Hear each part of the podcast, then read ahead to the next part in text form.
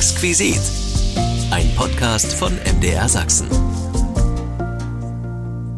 Herzlich willkommen zu unserem Exquisit-Podcast. Am besten passt zu dem ja heute ein schöner warmer Grog oder Jagertee, nasse Socken über der Heizung, Schneereste auf dem Boden im Flur und eine gut geheizte Stube. So sah das jedenfalls immer bei uns aus, wenn wir vom Skifahren kamen oder auch vom Rodeln oder Eislaufen. Wintersport in der DDR ist heute unser Thema. Daran wollen wir uns erinnern. Das machen wir mit Michael Süß von der Vereinigten Skischule in Oberwiesenthal. Die gab es schon zu Ostzeiten und Michael Süß erinnert sich noch gut an die Skischule seiner Kindheit. Denn er ist quasi mit Skiern schon auf die Welt gekommen. Er erinnert sich heute für uns unter anderem auch daran, dass in der Skischule auf eine ganz besondere Art bezahlt wurde. Die Kursteilnehmer haben sich zuallererst mal zu bestimmten Zeiten am Sammelplatz der Skischule getroffen. Dann wurde eingeteilt, gibt es noch so ein paar Zwischenstufen und irgendwann kam es zur Bezahlung und da hat dann der Skilehrer seinen Block herausgezückt und hat quasi eine kleine Karte gegen das Geld getauscht. Solange ich denken kann, eigentlich bis auf die letzten zwei, drei Jahre, wo es eine zentrale Kasse gab, lief die Abrechnung in, ab. Und dann haben die Skilehrer abends ihre Tageseinnahmen abgerechnet gerechnet gegenüber der Stadt 8 Mark, 90 äh, Pfennig meine ich der Kinderkurs. Also es waren wirklich sehr, sehr moderate Preise und die wurden natürlich auch ganz zentral festgelegt. Die galten dann also quasi in Oberwiesenthal wie in Altenberg überall war dieser Einheitspreis festgelegt. Wir erinnern uns an den Wintersport in der DDR. Wenn Sie Fragen oder Anregungen haben, schreiben Sie uns gern eine Mail an exquisit.mdr.de. Ich bin Imme Tröger und jetzt freue ich mich auf ganz viel Winterspaß mit Ihnen. Jetzt in der Winterzeit erinnern wir uns an die Winter früher. Winter, wo die Opis die Enkel mit dem Schlitten durch die ganze Stadt ziehen konnten, wo die Kinder erst im Dunkeln nach Hause kamen, wenn in der Dämmerung dann so langsam die Laternen angingen, den Schlitten am Strick immer hinter sich hergezogen. Kann sich das die junge Generation von heute überhaupt noch vorstellen? Mein Kollege De Kenze hat mal nachgefragt. Gehen wir das doch erstmal geografisch an. War die DDR tatsächlich ein Wintersportgebiet? Nee, man konnte ja nicht so ins, ins Alpengebiet zum Beispiel. Alpen? Puh. Dafür waren wir als Brudernation der Sowjetunion automatisch ein Ausläufer des Uralgebirges. Mit einigen Erhebungen. Nee, also nicht, nicht so in dem Ausmaß, wie ich mir Berge eigentlich vorstelle. Also bitte, ihr tut ja alle so, als bräuchte man hier nur auf einen Stuhl zu steigen und könnte schon bis Prag gucken. Steht da nicht was im Weg? Also ich glaube es nicht. Ich glaube vielleicht ein bisschen Langlauf oder so Rodeln oder so auf so Hügeln, aber so richtige Abfahrtsskigebiete glaube ich nicht, dass es in der DDR gab. Okay, klären wir das lieber klimatisch. Wir hatten schließlich kalten Krieg. Wahrscheinlich war das Wetter damals noch kälter als heutzutage. Deswegen würde ich schon denken, dass Leute Wintersport betrieben haben. Tatsächlich haben meine Eltern uns mal als Kinder Plastikskier aus der DDR auf eBay Kleinanzeigen ersteigert. Und die konnten sich ganz gut fahren lassen. Aha, aha, gab also was. Natürlich sind wir früher jeden Winter auf zentimeterdickem Neuschnee die Abhänge runter. Und wenn die Piste kurz war, war halt auch das Sportgerät kurz. Wir hatten Gleitschuhe. Sind das Schlittschuhe? Nein, Gleitschuhe. So was ähnliches wie Skier, aber man wollte sich ja nicht dem Westen anpassen, deshalb wollte man eben was eigenes erfinden. Das könnten dann die Gleitschuhe sein. Und die waren was für Spezialisten? Ich glaube, das sind Schuhe, die sehr lange Sohlen haben, sodass man auf ihnen wie auf Skiern durch den Schnee gleiten kann. Also ich kann schon nicht besonders gut Skifahren. Äh, ich glaube, ich würde mir dabei über den Hals brechen. Klingt schon nicht ungefährlich. Skiwandern war auf jeden Fall gesünder. Und als Ausgangspunkt dafür empfahl sich schon damals eine bescheidene Skibaude. Kennt ihr das Panorama-Hotel in Oberhof? Lustigerweise kommt meine Mama aus der Gegend und da waren wir einmal zum Essen. Und das ist geformt wie eine Skischanze, wenn ich mich richtig erinnere. Und sie hat mir erzählt, dass in der DDR da es fast unmöglich war, ein äh, Zimmer zu bekommen. Ah, das waren ja sicher nur Gerüchte. Oder hast du da jetzt großen Luxus gesehen? Also ich finde auf jeden Fall, das sieht sehr cool aus, aber es war schwierig vorzustellen, dass das mal so exklusiv war, fand ich. Weil oh. mittlerweile ist es halt ein relativ normales Hotel und es ist schwer vorzustellen, dass man halt früher dann nur wirklich in großen Ausnahmefällen überhaupt reingekommen ist. Sag ich doch, bescheiden wie die DDR.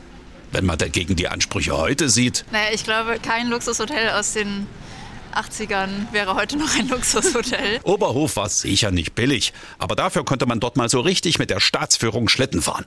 Sie waren alle da. Wir erinnern uns heute an den Wintersport in der DDR und da gab es Skigebiete an Orten in der Republik, wo man sie nie vermutet hätte, zum Beispiel in Mecklenburg-Vorpommern, bei Rostock, im Landschaftsschutzgebiet Kösterbeck. Und das war so außergewöhnlich, dass sich sogar Außenseiter Spitzenreiter mit dem Thema am Ostseestrand beschäftigte. Wo ist der Skilift hier? Hier soll es einen Skilift geben. Da sind Sie hier, hier falsch. Den kriegen Sie an der Ostsee nicht. Nee. Doch, das nördlichste Skilaufgebiet, das soll es hier geben bei Rostock. Davon weiß ich nichts. Wissen Sie nichts, obwohl Sie einheimisch sind ja, hier. Ja, so ist es. Den gibt es also wirklich? Ja, den gibt es wirklich. Den gibt es jetzt bereits 15 ja. Jahre, fast ein kleines Jubiläum. So lange. Und der steht hier in, würden Sie uns das nochmal bestätigen, dass wir hier wirklich Sie sind in Rostock. Ja. Nicht ganz in Rostock, ganz bei, Rostock, bei in Rostock. den Kösterbecker Bergen. Ja. Und genau da ist Kerstin Georgi aufgewachsen, die das Skigebiet als Kind miterlebt hat. Hallo, Frau Georgi. Hallo. Sie haben das Skigebiet als Kind miterlebt. Wissen Sie eigentlich, wie das dazu kam? Warum ein Skigebiet auf flachem Land? Ah, bei uns ist es nicht flach. Also hier bei uns in Kösterberg, wir haben tatsächlich noch richtig Rodelberge. Wir hatten auch den äußersten nördlichen äh, Skilift. Also äh, da gab es mal einen Rostock, einen Techniker, einen Ingenieur und dann wurde bei uns in den Bergen oben, da wurde dann Skilift gebaut. Und damals war ja auch echt noch richtig viel Schnee bei uns, was man ja heute überhaupt nicht mehr hat. Und äh, meine Mutter bekam dann von der HO-Gesellschaft eine Skibude hingestellt, wo dann Ski, Skischlitten und Skischuhe ausgeliehen wurden. Ja. Und damals war so viel Schnee, dass es bei uns sogar zur Olympiade gekommen ist. Langlauf, Abfahrtslauf, Rodeln. Ich habe sogar noch Urkunden von früher. Olympiaden wurden richtig da auch durchgeführt. Ja, ja, das ist richtig. Jetzt haben wir schon gehört, Abfahrt, Langlauf und Rodeln ja. war möglich. Rodeln. Genau. Der erste Berg, der war mehr zum Rodeln und weiter hinten, das war dann Abfahrtslauf und im Wald selber, das war dann Skilanglauf. Ne? Und weiter hinten, da stand dann auch die Skiliftanlage. Äh, heute ist da nur noch ein kleines Grundgerüst zu sehen. Also wer das nicht weiß, kann ich das auch, glaube ich, gar nicht vorstellen. Erwartet man wahrscheinlich auch kurz vor der Ostsee nicht, ne? Ähm, Nein. Jetzt haben Sie ja schon diese Bude erwähnt von Ihrer Mutter, ja. die dort bei einem äh, HO-Betrieb gearbeitet hat. Meine Mutter hat richtig die Ski ausgeliehen. Ski, Skischuhe und Schlitten. Und da war ich natürlich an erster Stelle. ne? Ich habe immer die schönsten Ski bekommen und konnte dann natürlich gleich von Anfang an lernen und mitmachen. Ne? Ja, und wenn die Olympiade war, ich habe da auch ständig mitgemacht. Ne? War schön. Ich hatte eine schöne Kindheit. Haben Sie spezielle Erinnerungen auch an diesen Skiverleih? Was ist Ihnen vielleicht besonders lebendig aus der Zeit? Also es war richtig großer Andrang. Ne? Die Leute sind ja richtig aus Rostock gekommen, teilweise zu Fuß oder teilweise auch äh, mit Skiern sind sie bis nach Kösterberg gekommen und gegenüber von uns war ja auch dann die Gaststätte bei Christa Stritzel. Da gab es dann auch immer noch eine warme Bockwurst oder eine Suppe. Ich weiß nicht, das war immer irgendwann mal so eine Art Clique. Also woran ich mich wirklich erinnern kann und was einige jetzt vielleicht ein bisschen kurios finden würden. Ich war ja ein kleines Kind und äh, die Erwachsenen, die haben dann irgendwann sogar mal Sekt aus dem Skischuh getrunken. Das fand ich dann natürlich ein bisschen, naja, wer war alles in diesem Schuh schon drin, ne? Ja. Ja, heute lacht man darüber, würde man das wahrscheinlich auch gar nicht mehr machen. Aber naja. War es denn auch überregional, dass dort auch Touristen richtig kamen? Nee, das eher nicht. Also ich weiß, der Außenseiter Spitzenreiter, die mhm. Sendung, äh, da war dieser Lift auch schon mal drin und die haben dann in Warnemünde gefilmt und haben gefragt, also haben die Leute wirklich gefragt, ob sie denn den nördlichsten Skilift in Kösterberg kennen und die so, nee, gibt's gar nicht, sowas gibt's nicht. Nein, nein. Also ich glaube, das war wirklich nur bestimmten Personen, also einer sagt dem anderen, ne? Wann zeichnete sich denn eigentlich so ein Ende ab? Ich glaube, das war so nach zehn Jahren. Dadurch, dass immer weniger Schnee kam und sich dann immer weniger um diesen Lift gekümmert wurde, verschlechterte sich ja damals auch alles. Und ähm, irgendwann ist das dann komplett eingeschlafen. Denn die HO hat dann auch nichts mehr gemacht. Und irgendwann haben wir von der HO noch die Schenkung bekommen von der Hütte. Und da war eigentlich mit einmal alles vorbei. Ich glaube, das war, lief höchstens zehn Jahre. Also wir reden hier noch von Ostzeiten, dass es dort erbaut Ja. wurde, aber auch ähm, der Niedergang, sag ich mal, schon auch noch in der DDR stattfand. Ja, auf jeden Fall. Hm. Was wurde aus der Anlage jetzt so? Sie sagen, ein kleines Gerüst ist vom Lift noch zu sehen? Ja, ich glaube, nur wenn jemand weiß, was das früher mal gewesen ist, der kann sich da auch einen Reim draus machen. Alle anderen, die wissen damit nichts mehr anzufangen. Definitiv nicht. Also das ist wirklich nur noch ein bisschen Beton und ein bisschen, ja, irgendwas aus Eisen, sag ich mal. Kösterbeck ist ja jetzt ein Landschaftsschutzgebiet. Ja, schon immer. Hm? War es schon immer, ja? Wollte ich gerade fragen. Mhm. Worauf können sich denn so Besucher heute freuen vor Ort? Was, was macht's denn so schön bei Ihnen? Wir haben die Primelwiese. Wie gesagt, nach wie vor die vielen Berge. Unten ist der Teich, wo viele Leute äh, aus der Stadt kommen, Picknick machen. Ich sag mal so, wer hat heutzutage noch einen Wald vor der Tür, ne? Ich meine, wird ja alles zugebaut. Mhm. Leider Gottes. Jedes bisschen grün. Und das passiert bei uns natürlich nicht. Also es war mal jemand, der hatte mal geplant, ein bisschen äh, vom Naturschutzgebiet äh, wegzunehmen. Und da haben wir aber ganz gewaltig gegen protestiert. Und das hat derjenige auch nicht geschafft. Also es wird definitiv da nicht gebaut. da gab es sogar eine Petition. Das heißt, ungestört kann man bei Ihnen die Seele baumeln lassen und schön wandern, auf Berge kraxeln. Ja, äh, hier äh, passieren richtig schöne Wanderungen, also Vogelwanderungen oder äh, seltene Pflanzen. Ein Besuch lohnt sich auf alle Fälle im Naturschutzgebiet Kösterbeck? Na klar, auf alle Fälle lohnt sich das. Frau Georgi, dann vielen, vielen Dank für die Erinnerung, die Sie mit uns geteilt haben, in den Blick, in die, den Blick in die Vergangenheit, auf das nördlichste Skigebiet der DDR. Danke, dass Sie mein Gast waren. Ich bedanke mich. Ja, gerne. Eine gute Zeit für Sie. Das wünsche ich Ihnen auch. Danke. Ja, danke. Tschüss. Tschüss. Wir schauen heute auf den Wintersport in der DDR. Dabei musste man gar nicht so weit fahren, um Ski glücklich zu werden. Denn gerade Sachsen verzaubert bis heute die Herzen von Wintersportfans, zum Beispiel mit dem Erzgebirge. Besonders Karlsfeld hat es Wintermenschen angetan, von der beliebten Kammloipe für den Langlauf bis zum Hirschkopf für die Alpinfahrer gibt es alles, was das Herz begehrt. Christoph Beetz ist der Liftbetreiber am Hirschkopf, Geschäftsführer des Skivereins und ihn hat meine Kollegin Manja Kraus in seiner gemütlichen, gerade frisch sanierten Skibaude getroffen. 1962 ist er geboren. Mit drei Jahren stand er das erste Mal an seinem Heimathang auf Schneeschuhen, noch ohne Lift. Der kam kurze Zeit später. Also 66, 67 waren die Jahre, wo die Vereinsmitglieder damals mit sehr viel Ehrenamt und ein bisschen Unterstützung von der Gemeinde Karzfeld das Sportlerheim, wo wir jetzt drinnen sitzen, errichtet haben. Und ich denke, 67 ging der erste Eigenbaulift in Karzfeld in Betrieb.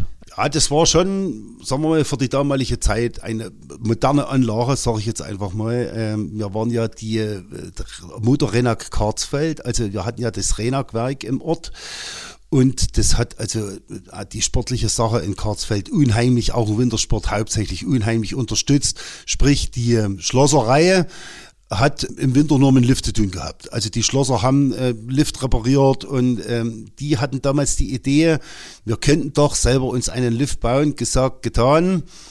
Es hat also ein Jahr gedauert und dann gab es noch ein paar Änderungen, aber letztendlich war das ein Schlepplift, eine Gehängestange mit einem selber zugeschnittenen Stück Förderbandgummi und unten als Querteil ein Schrubberstiel mit Plastiküberzug. Und da hast du dich draufgesetzt oder hast du den zwischen die Beine geklemmt und dann hatte ich das wunderbare Gerät einen Berg hochgezogen. War damals der, der Brüller.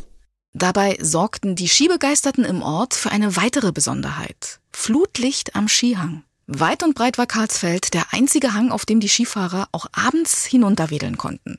Wir hatten drei oder vier Holzmasten auf dem Hang stehen, die teilweise als Telefonleitungsweiterführung funktioniert haben und dann haben sie ein paar Lampen dran gehängt und dann gab es denke ich, 68 bin in die Schule gekommen, schon das erste Mal Nachtski in Karlsfeld. Das war natürlich, also weit und breit absolut das Nonplusultra. Kleine Anekdote, der Nachbar hatte praktisch den Hauptschalter von der Nachtbeleuchtung bei ihm im Schuppen und die damaligen Fernsehgeräte, die nannten sich, glaube ich, Ines, die hatten also eine Größe wie jetzt jeder normale Laptop-Bildschirm, so 15, 16 Zoll. Und dann haben wir uns in der Schuppe an dem Schalter vergriffen und dann war beim Nachbar das Bild im Fernsehen noch halb so groß, weil einfach der Strom nicht gereicht hat. Also das war schon eine lustige Zeit damals. Aber wir haben das, wir haben das einfach geliebt. Die, die Ansprüche waren halt, äh, du wurdest den Berg hochgezogen und es war zehnmal besser wie hochlaufen. Wichtig natürlich dabei, eigene Ski. Zu DDR-Zeiten gar kein leichtes Unterfangen. Wie sah es denn bei Christoph Beetz aus? Meine ersten Ski waren Bauerski. Wir haben ja hier rundherum äh, drei Menschen, also Tischlereien teilweise und der eine war, glaube ich, Stellmacher. Das war einmal die Firma Lippold in, in, in, in Dannbergstal drüben, die, ja, das war eine Tischlerei.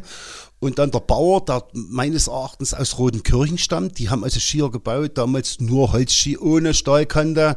Und äh, futuristisch waren natürlich die Duderstadt Ski vom Heinz Duderstadt, die waren damals schon mit Stahlkante. Da kamst du natürlich ganz schlecht ran. Also ohne Beziehung ging da gar nichts. Also ich hatte meine ersten, das waren abgeschnittene Bauer, weil die waren halt irgendwo schon abgewohnt und dann hat man einfach die Skier hinten abgesägt und irgendwas dran genagelt, dass also dann die weiterverwendet werden konnten mit Seilzugbindung. Ganz stolz waren wir dann als der Ross Volkmar aus Schönheide, der ja jetzt weltbekannt ist durch die äh, Schuhe, die er baut für die ganzen Springer ähm, auf der ganzen Welt, also die Sprungstiefel, der hat damals Schnallenstiefel gebaut. Da kamst du auch ganz schlecht ran, aber da ja der Volkmar Ross sehr viel in Karlsfeld unterwegs war und auch die Kinder teilweise trainiert hat, gab es die, denke ich, mit vier Schnallen, Leder, äh, Schnallenstiefel, tolle Sache. Und mein Vater, der hatte ein paar weinrote Duderstadt Ski mit Stahlkante und blauer Laufsohle. Das war der Hit. 2,20 Meter lang und echte Hingucker. Heinz Duderstadt Ski aus Johann Georgenstadt. Dessen Sohn Werner sorgt übrigens auch für lebhafte Erinnerungen bei Christoph Beetz. Sehr bekannt äh, zu DDR-Zeiten war der Werner Duderstadt der Mann, der das damal, damalig das Trickskifahren in der DDR nach vorne gebracht hat und ich weiß das ja nicht mehr genau, aber ich denke mal, das war 78, 79 so, da sind wir gerade, denke ich, aus der Schule gekommen oder haben an zu lernen gefangen. Da gab es mal die DDR-Meisterschaften im Trickski hier unterhalb vom, vom Sportlerheim am Hirschkopf. Da ist die Wiese ganz flach dort, wo jetzt unser Skischulgelände ist. Da war damals das, die Trickski-DDR-Meisterschaften. Das war eine tolle Sache. Der Werner mit Sonnenbrille, lange Haare, also totaler Mädchenschwarm war, war eine super Sache. Und äh, natürlich die Begeisterung war dann auch bei der Jugend in Karlsfeld da, Trickski zu fahren. Irgendwo, wo äh, Hucke war, wurde dann mit der Schaufel noch ein bisschen Schnee hingetan und dann wurde drüber weggesprungen mit Grätsche und Hocke. Und das Trickskifahren war ja mehr, also auf, auf, auf ebener Fläche.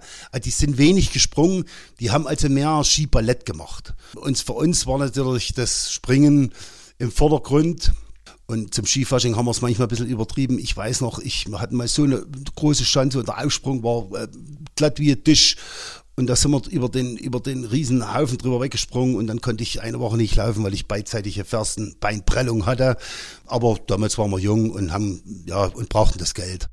Wir wünschen Skiheil und noch ein paar schöne Schneetage in Karlsfeld. Großer Höhepunkt am 18. Februar ist übrigens der 50. Skifasching am Hirschkopf in Karlsfeld. Wir erinnern uns heute an die Rodelberge unserer Kindheit, an den Schlittschuhteich hinterm Dorf oder die Eislaufhalle in der Stadt. Und natürlich an schöne Winterurlaube mit der Familie, zum Beispiel in Oberwiesenthal. Denn auch der Fichtelberg war natürlich schon immer eines der beliebtesten Winterziele für Skifahrer und Rodler. Und da ist Michael Süß zu Hause. Er leitet in Oberwiesenthal die Vereinigte Skischule und erzählt uns heute, wie das früher dort so war. Denn die Skischule, die gab es damals schon und wir wollen mehr erfahren. Herzlich willkommen, Herr Süß.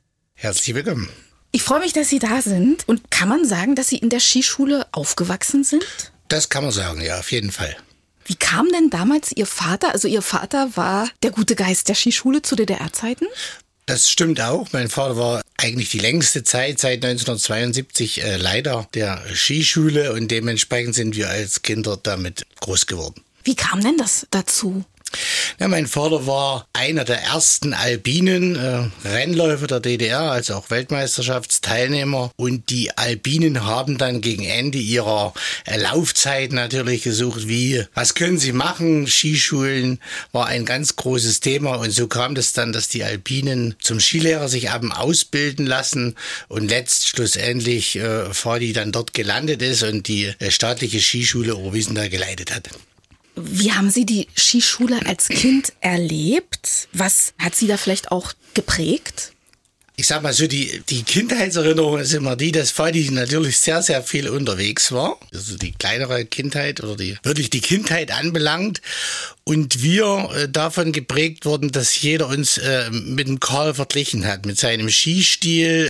Der war was Besonderes. Das hat man von ganz weit her gesehen, wenn mein Vater äh, gekommen ist. Und ein bisschen war es dann irgendwann unser Ehrgeiz auch so zu fahren. Also mit uns meine ich meine Schwester äh, und mich. Und als das Alter ran war, 16, 17, 18, stand es eigentlich außer Frage, dass wir die äh, Skilehrerprüfung machen. Und dementsprechend habe auch ich schon meine ersten Skikurse in der äh, staatlichen Skischule gegeben. Staatliche Skischule, das heißt, es gab ja schon diese Skischule zu Ostzeiten, aber eben so ein bisschen anders, als man das heute kennt, ne? Ja, das war so ein Projekt. Ende 1968 ging das mit der staatlichen Skischule los. Hatte einfach wirklich diesen Anspruch, für die Gäste im Ort was zu bieten. Und ursprünglich sollte die Satzung, die man für Oberwiesenthal auch entwickelt hat, natürlich übertragen werden, auch auf andere Wintersportorte. Kam dann wohl in dem Umfang nicht ganz so zustande, aber aus dieser Zeit resultiert also bis 1989 der Begriff staatliche Skischule. Konnte denn zu Ostzeiten jeder zu Ihnen kommen und da so einen Skikurs machen?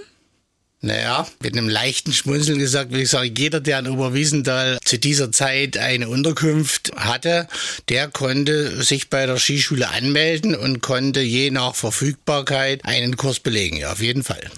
Musste aber Tourist sein oder Einheimischer? Nee, man konnte auch aus der Umgebung kommen, man konnte Einheimischer sein.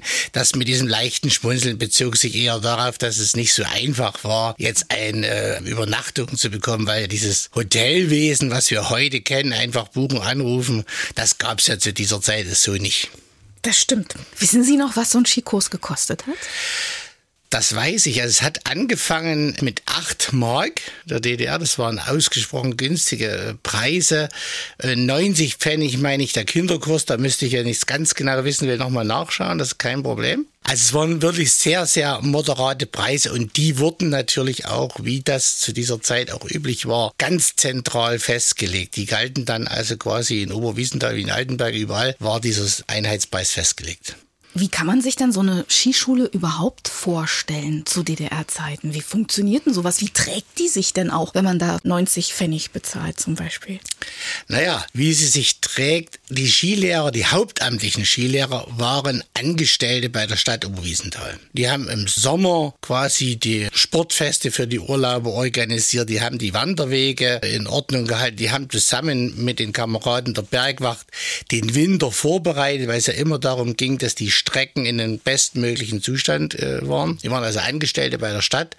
Und dann kam noch, dazu habe ich auch gehört, eine ganze Reihe freiberuflicher Skilehrer dazu, die eben in ihrer Freizeit mitgemacht haben oder die auch von Betrieben abgestellt wurden. Ja. Ich würde mal sagen, ob sich die Skischule dann bei diesen Preisen letztschlussendlich getragen hat, das kann man, glaube ich, so nicht sagen. Es ging immer auch um den Anspruch, dass für die Gäste was geboten wird. Und da gehörte einfach Skikurs, Skiunterricht im Winter dazu. Und glücklicherweise hat sich ehrlich gesagt noch heute immer noch nicht geändert. Es gehört heute noch dazu. Wurde also von den Menschen auch sehr gut angenommen damals? Ja, das wurde wirklich sehr, sehr gut angenommen. Also ich habe äh, natürlich in Vorbereitung äh, mich mal noch mal ein bisschen eingelesen in diese Zeit, denn es ist ja auch schon ganz schön lange her und einen äh, interessanten Artikel gefunden zum zehnjährigen Bestehen der Skischule 1978 hatte man schon 20.000 Skischüler eingeschrieben. Das ist schon eine ganz beachtliche Zahl und wenn ich mich an meine Arbeitseinsätze und den ein oder anderen Kurstag erinnere, das kann ich unterschreiben. Das waren zu viele auf jeden Fall. Gibt es Überlieferungen, wie alt vielleicht der älteste Skischüler war oder der jüngste? Nee, also da gibt es keine Aufzeichnungen drüber. Einfach deshalb, weil man ja zu dieser Zeit alles nur aufgeschrieben hat. Es gab eigentlich keine Notizen zu den Personen. Ne? Klar, man hat manche Gäste Jahr für Jahr wiedererkannt. Das waren dann die Stammgäste, das wusste man schon. Aber dass es Aufzeichnungen über alt und ganz jung gegeben hat, das ist nicht der Fall. Sie können sich auch nicht erinnern, irgendwie, dass man sagt, Mensch, da war mal einer, der kam mit 80 und wollte das noch lernen? Also ich würde sagen, lernen nicht, das äh, haben wir ja heute auch noch. Lernen musste der das nicht mehr. Der hat dann äh, eher mal noch ein bisschen Unterstützung gebraucht, weil er noch mal an den Berg gehen wollte oder weil sich das Skimaterial ein bisschen verändert hat und er dann mal so noch was dazulernen wollte. Also das war auch zu der Zeit so eine Motivation, in die Skischule zu gehen, um noch was dazuzulernen. Wir hatten auch viele Fortgeschrittene. Und muss ich da eigentlich meine Skier mitbringen oder gab es bei Ihnen auch sowas wie ein Skiverleih? Also Skier mitbringen ist, war immer von Vorteil, das ist klar. Und das hat auch so ein bisschen die Bandbreite ausgemacht, äh, was man sich quasi besorgen konnte an Material. Aber es gab in Oberwiesen da immer auch einen gut ausgestatteten Skiverleih, Rodelverleih. Das hat es immer schon gegeben. Also wer Interesse hatte, hat zu guter Letzt auch Ski bekommen und auch einen Skikurs. Natürlich ein sehr großer qualitativer Unterschied. Ne? Also die einen kamen anfänglich noch mit sogenannten Seilzugbinden Sicherheitsbindungen, während dann schon andere unterwegs waren, die vielleicht aus Tschechien oder Polen, zum Teil auch aus der alten Bundesrepublik, sich so Skimaterial mit einer Sicherheitsbindung versorgt haben. Späterhin hat auch die DDR eine Sicherheitsskibindung nachgebaut. Naja, und klar hat man dann immer gesehen, wer das hatte, hat sich halt gekümmert, das waren besonders, ne? und andere, die haben halt äh, das Material aus der Ausleihe genommen, wie auch immer. Was war alles möglich? War das nur Abfahrt? Also nur in Anführungszeichen. Gab es da nur Abfahrt? Konnte man bei Ihnen auch ähm, durch die Loipen gehen? Was wurde denn alles unterrichtet? Naja, die Skischule hat sich nicht nur als reine Skischule verstanden, weil sie ja bei der Stadt Oberwiesenthal angesiedelt war, sondern die war auch so ein bisschen für dieses Kultur- und Sportprogramm verantwortlich. Ne? Der Hauptschwerpunkt lag auf dem Abfahrtslauf. Snowboarden gab es erst sehr, sehr spät, also lag immer auf dem Abfahrtslauf und auf dem Langlauf. Und Langlauf hat man dann auch sehr, oder haben wir auch sehr viele Touren angeboten. Die gingen damals schon ins äh, Tschechische.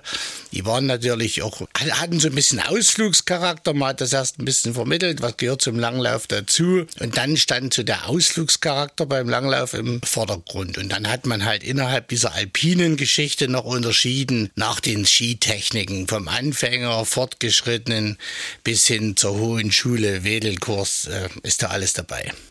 Jetzt kann ich mich erinnern, als Kind, ja, haben wir alle auch Skifahren gelernt. Also meine Familie stammt aus der Oberlausitz zur einen Hälfte ja. und da war es natürlich wichtig, dass wir alle irgendwie einen Berg runterkommen. Als Jugendliche bin ich dann nochmal in so eine Skischule gegangen, um das zu festigen. Und ich kann mich erinnern, dass mein Skilehrer, damals auch ein Freund der Familie, der hat mich quasi zwischen seine Ski genommen, hat gesagt, du brauchst ja eigentlich bloß eine Auffrischung und ist mit mir seine Skier außen, meine Skier in, einmal irgendwo in Italien, eine lange Abfahrt runter. Okay. Und als als ich unten ankam, sagt er so, jetzt fahren wir wieder hoch und dann fährst du das jetzt alleine. Mhm. Und es hat auch funktioniert. Also das war wieder so ein Repetieren nochmal. Ja. Mit dem Skilehrer steht und fällt ja im Grunde genommen alles. Ja, alles. auch für den, für den Schüler. Ja. Ihr Papa war ein sehr renommierter Skifahrer. Wie sah das mit den anderen Skilehrern aus? Wen konnten Sie alles begeistern für Ihre Schule? Also das waren ja wirklich anfänglich alles ehemalige alpine Rennläufer. Na, also wenn man das jetzt so aufzählen will, Ernst Scherzer war der erste Leiter der staatlichen Skischule. Es war äh, mit dabei der Peter Lützendorf, Eberhard Riedel war mit dabei, Manfred Korb war mit dabei, der bis ganz zum Schluss. Über viele Jahre. Also die kamen natürlich aus dem alpinen Renntraining. Das ist ja nicht umsonst so ein bisschen das Wunder vom Fichtelberg, hat den Fichtelberg geprägt im Skisport. Und aus dieser Erfahrung, aus diesem Erfahrungsschatz haben dann auch viele Nachfolgende, geht mir selber auch so, partizipiert im Skistil in den ganzen Gepflogenheiten. Und dann war natürlich das so, dass nur arbeiten durfte durfte, wer eine entsprechende Ausbildung in der DDR durchlaufen hat. Die war bei der DHFK in der Theorie mit angesiedelt, also war auch wissenschaftlich, sagen wir mal, unterlegt. Es gab gute Verbindungen dorthin und äh, da musste jeder von uns hin, musste alle Disziplinen belegen, also auch Ski und Langlauf Rückblickend muss ich immer noch zugeben, dass mir Langlauf im ersten Anlauf auch nicht gelungen ist, weil ich eben ein typischer Alpiner bin. Naja, und so haben viele, die auch dann im, Kinder- und Jugendbereich alpine Skirennen gefahren sind, bei den Skilehrern dann eine Alternative für die Zeit danach gesucht und zum Glück auch gefunden. Also der Skischüler war wirklich in den allerbesten Händen. Na, das auf jeden Fall. Das ist er heute noch, aber das war er damals schon. Und Sie haben auch ein bisschen recht. Skilehrer sind ja auch ein bisschen, sind Animateure, die müssen die Urlaubstipps geben, die bleiben auch mal mit den Skischülern so ein bisschen für den geselligen Teil zusammen. Teilweise hat man sich über viele Jahre gekannt, weil die Urlauber ja immer wieder gekommen sind. Also da war schon ein Verhältnis da und da spielt der Skilehrer so als derjenige, der das alles im Winter ein bisschen zusammenfasst, äh, eine große Rolle. Jetzt haben Sie mir gerade ein sehr schönes Bild hochgezeigt ja, von genau. Skischülern auf dem Hang, denn äh, mit der Bezahlung die 90 Pfennig, das lief auf eine bestimmte Art, ne? Ja, das war schon ausgesprochen. Äh, also würde man heute, ist es eigentlich unvorstellbar, aber die Kursteilnehmer haben sich zuallererst mal zu bestimmten Zeiten an dem sogenannten Treffpunkt am Sammelplatz der Skischule getroffen. Dann wurde eingeteilt, gibt es noch so ein paar Zwischenstufen, kann ich dann vielleicht gerne noch was sagen. Und irgendwann kam es zur Bezahlung und da hat dann der Skilehrer seinen Block herausgezückt und hat quasi eine kleine Karte gegen gegen das Geld getauscht. Späterhin hat man das sogar noch aufgeschrieben, also den Preis da eingetragen. So liefen, solange ich denken kann, eigentlich bis auf die letzten zwei, drei Jahre, wo es eine zentrale Kasse gab, lief die Abrechnung in, ab. Und dann haben die Skilehrer abends ihre Tageseinnahmen abgerechnet gegenüber der Stadt. Ja, so war das. Wissen Sie, ob aus Ihren ganzen Gästen, auch bei Papa noch, ob da auch Profis hervorgegangen sind, die vielleicht da so Blut geleckt haben in ihrer ersten Skistunde bei Ihnen oder wo Sie eine Leidenschaft wecken konnten? Naja, ich sag mal, bei den 20.000 äh, Skischülern, die die Skischule im ersten, in den ersten zehn Jahren alleine hatte, denke ich schon, dass da sehr viele ambitionierte Skifahrer dabei herausgekommen sind. Und was wir heute erleben, ist, dass immer noch mal so ältere Herrschaften in die Skischule kommen und sagen, naja, wir haben auch früher beim Karl gelernt und das erleben wir heute selbst in unserer Arbeit noch. Das ist schon so. Profisport hat dann in der DDR als Ziel keine Rolle mehr gespielt, weil man ja 1968 den Alpinen die olympische Entwicklung abgeschnitten hat, gewissermaßen verboten hat. Und insofern war das höchste Ziel für uns Kinder irgendwo ein, ein Auslandsrennen in der Tschechei, das war das höchste Ziel. Es gab sehr, sehr, sehr viele, die alpine Rennen gefahren sind. Also wir sind ein relativ großer Kreis eigentlich. Aber leider war eben so diese Endstation nicht mit Blickrichtung Olympia oder auch was Internationalem verbunden. Das ist schade.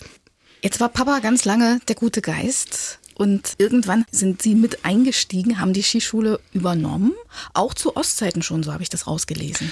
Ah, das Oder? ist. So ganz knapp danach? Das ist, ich sag mal so, die Skischule war wirklich bis 1990, 91 bei der Stadt Oberwiesenthal angesiedelt.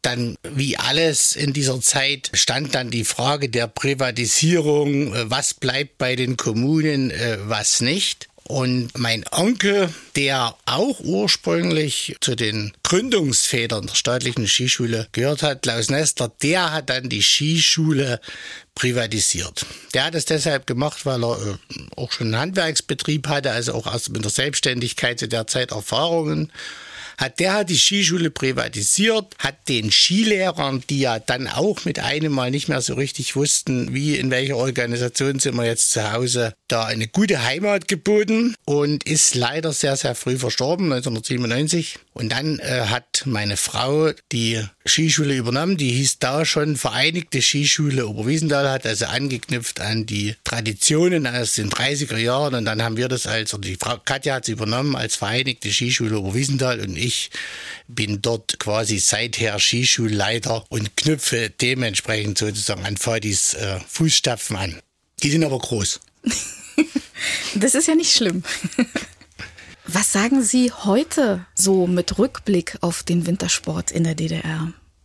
Also nach wie vor finde ich es ausgesprochen schade, dass auch nicht nachvollziehbar und für uns auch nicht erklärbar, dass äh, man damals diese äh, olympische Entwicklung abgesprochen hat. Die Alpinen waren A 1968 sehr, sehr stark, sind diejenigen, die auch diesen, die den Wintersport am Fichtelberg maßgeblich mit geprägt haben. Und das ist schon sehr schade, weil dann viele, viele Kinder, Generationen, also ich bin da eher bei den letzten mit dabei, diesen Weg nicht gehen konnten. Und wenn man, das hat man im Nachhinein, kann man das so sagen, wenn eine leistungssportliche Entwicklung abgeschnitten wird, von oben, dann gibt es auch im Breitensport eine Bremse. Da dauert es lange, ehe äh, Skimaterial auf den Markt kommt. Da hat man sich schwer getan mit Skistiefeln und und und. Es war einfach, wenn der Leistungssport nicht gezogen hat, war es auch für den Breitensport sehr, sehr schwer. Das muss ich sagen, war schade.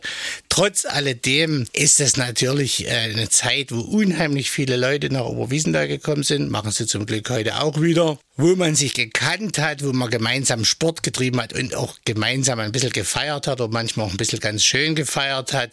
Also das waren auch immer die positiven Seiten, das muss man überhaupt sagen. Und ich denke, es war schon sportlich gesehen eine schöne Zeit so. Eins könnte ich vielleicht noch ergänzen. Natürlich war man ja auch damals so immer nur darauf angewiesen, dass es gute Winter waren. Also es gab entweder Schnee oder es gab keinen Schnee. Es gab keine äh, Kunstschneeanlagen, so wie es heute der Fall ist, auf die man dann äh, hofft, dass die funktionieren oder dass man die einsetzen kann. Und insofern hat man auch manche Winter gehabt, die einfach grün oder zum überwiegenden Teil grün waren. War früher mehr Lametta? Wie frequentiert war denn der Wintersport in der DDR? Gehörte das so ein bisschen zum guten Ton, dass man Skifahren kann? Also haben mehr Kinder vielleicht früher das auch erlernt, dass man gesagt hat, muss sein. Ist das heute auch noch so? Naja, also Lametta würde ich jetzt vielleicht nicht sagen, aber es ist auf jeden Fall so. Das können wir ja nur aus unserer Sicht beurteilen. Im Winter sind unendlich viele äh, Leute gerne nach Oberwiesenthal und dann in Fichtelberg gekommen. Also wir würden sagen, ja, es hat dazugehört, dass man äh, Skifahren äh, kann. So wie man später im Sommer gesagt hat, man sollte auch Windsurfen können. Das war auch so eine mhm. vergleichbare äh, Geschichte und viele, die man da im Sommer getroffen hat, die hat man ja auch im Winter immer wieder getroffen. Was natürlich sehr, sehr positiv war, wenn du im Erzgebirge äh, Schüler warst, hat Wintersport zum Schulsport gehört. Und das hat schon in einer ganz großen Breite, das war wirklich vorbildlich dazu geführt, dass Kinder mit dem Skilauf in Verbindung gebracht wurden. In Oberwiesenthal-Umgebung schwerpunktmäßig alpin, weiter unten vielleicht äh, schwerpunktmäßig auf äh, Langlauf gestellt. Wobei auch wir in Oberwiesenthal langlaufen äh, mussten. So, und das war schon für die Schüler gut. Da ist die heutige Freiwilligkeit äh, natürlich äh, einfach nicht, ist es nicht mehr ganz so dieser Zug in Richtung Wintersport hin, wie wir uns das auch wünschen würden. Wo sehen Sie denn vielleicht Unterschiede zu heute? Na, zum einen genauso, wie ich es gerade gesagt habe, das ist einmal früher dieser, dass es, wenn es zum Schulsport gehört, wird es auch gemacht. Also, da machen es die Lehrer, dann ist es Bestandteil des Lehrplans und dann wird auch bei jeder sich bietenden Gelegenheit in den Schnee gegangen. Heute sind es engagierte Lehrer, die das für ihre Kinder ermöglichen. Jetzt will ich nicht sagen, dass Lehrer, die äh, das den Kindern nicht ermöglichen, nicht engagiert sind, aber es ist natürlich nicht mehr diese Breite, die man äh, früher hatte. Und für eine Wintersportregion, wie es Erzgebirge zum Beispiel ist, ist es einfach wichtig, dass die Kinder, die dort leben, eine Verbindung zum Ski und zum Wintersport haben. Die müssen das genauso mögen. Denn wenn alles gut läuft, prägen vier Monate des Jahres unseren Alltag. Wir haben gehört, um die Wendezeit herum gab es natürlich dann Umbrüche, wie, glaube ich, überall im gesamten Land. Wie reibungslos ging denn die Privatisierung durch Ihren Onkel? War das relativ gut, dass man sagt, wir hatten da... Ja, es war so, dass äh, mein Vati seinerzeit ein Konzept entwickelt hatte, das auch diesen Ursprungsgedanken der Vereinigten Skischule aus den 30er Jahren aufgegriffen hat, dass es möglichst eine zentrale Skischule gibt, die aufgrund ihrer Größe auch alle äh, Nachfragegeschichten abdecken kann das Konzept ist einfach in diesen Wendejahren und in der, in der unmittelbaren Wendezeit und in den Herausforderungen, vor die auch Wiesenthal stand, so nicht umgesetzt worden. Und da war man schon froh, dass äh, mein Onkel gesagt hat, dann lasst uns die Skischule privatisieren, lasst uns äh, den Skilehrern eine Heimat geben. Und der hat eigentlich eine sehr gute Unterstützung äh, damals auch in Oberwiesenthal erfahren, indem man ihm äh, sozusagen ein bisschen so Anknüpfungspunkte an die staatliche Skischule gab, aber auch indem man gesagt hat, wir hätten gerne, dass es in Zukunft Vereinigte Skischule Oberwiesenthal heißt. Ursprünglich wollte man das dann auch so regeln, dass sozusagen nur diese eine Skischule äh, existiert. Das ging aus äh, verschiedenen gewerberechtlichen Dingen so nicht. Es ist einfach so, aber im Nachgang betrachtet würde ich jetzt sagen, große Reibungen gab es nicht sicherlich individuell gesehen. Viele Skilehrer, die äh, in den Ferienheimen äh, der damaligen DDR gearbeitet haben, mussten sich ja dann neu orientieren und haben sich zum Teil eben später in dieser Skischule zusammengefunden. Was macht die Skischule heute? Heute ist die Skischule natürlich nach wie vor, sehen wir uns schon in der Tradition der staatlichen Skischule Oberwiesenthal, einfach weil wir das ganze Jahr vor Ort sind mit unseren Angeboten, auch ähm, ein bisschen immer wieder etwas machen wollen, wo sich die Gäste in Oberwiesenthal unterhalten können, dementsprechend auch Events äh, auf die Beine stellen. Also dort knüpfen wir an. Wir haben, das bieten mittlerweile das komplette Spektrum an. Ski, Snowboard, äh, Langlaufkurse, haben ein Snowbike-Testcenter, haben mittlerweile den Skiverleih im eigenen Betrieb mit drin. Also man kann quasi bei uns alles aus einer Hand buchen und wir haben den ganz, ganz großen Vorteil gegenüber unseren Vorvätern, wenn man so will, dass wir über ein auch mit Unterstützung der Stadt Oberwiesen, aber ein eigenes Kinder- und Einsteiger-Skigelände verfügen, auf dem es sechs Zauberteppiche gibt, mit denen die Skischüler leicht nach oben kommen und wesentlich schneller und unkomplizierter Skifahren oder Snowboarden lernen, als das äh, sozusagen in meiner Kindheit, in meiner Jugend der Fall gewesen ist. Ihr Wunsch für die Zukunft? Für die nahe Zukunft Minimum 30 Zentimeter Neuschnee. ja. Dann Kälte, damit auch beschneit werden kann. Dann hält der Winter definitiv bis über die Osterzeit hinweg. Und für die nahe Zukunft wünsche ich mir schon, dass äh, auch in den Schulen, dass mehr Schüler einfach das Skifahren ermöglicht wird, dass Oberwiesen da so diesen wintersportlichen Charakter weiter ausbauen kann. Oh, und wir freuen uns einfach über jeden, der sagt, ich will es mal probieren, egal ob er jetzt als Dreijähriger von seinen Eltern gebracht wird oder ob er als 70-Jähriger äh, kommt und sagt, ich hätte einmal nochmal einen Fichtelberg runterfahren wollen, alleine traue ich mir es nicht. Haben Sie einen Skilehrer für mich? Nicht da mitgeht. Und den haben Sie ja. Den haben wir auf jeden Fall. Herr Süß, dann wünsche ich Ihnen erstmal eine ganz fleißige Frau Holle. Danke, danke. Und viele kleine, große, junge, alte Hasen und junge Hüpfer auf der Piste, zukünftige Skifahrer. Und ich danke Ihnen, dass Sie heute mein Gast waren und danke Ihnen auch für Ihre Liebe zu dem, was Sie tun. Ja, gern mhm. geschehen. Ich habe mich sehr gefreut. Ja, vielen, vielen Dank. Ja, danke. Ski heil. Ski heil. Das war unser Exquisit-Podcast zum Thema Wintersport in der DDR. Vielen Dank, dass Sie uns gelauscht haben. Den nächsten Podcast hören Sie in einer Woche. Und wenn Sie Fragen oder Anregungen haben, schreiben Sie uns gern eine Mail an exquisit.mdr.de. Exquisit, ein Podcast von MDR Sachsen.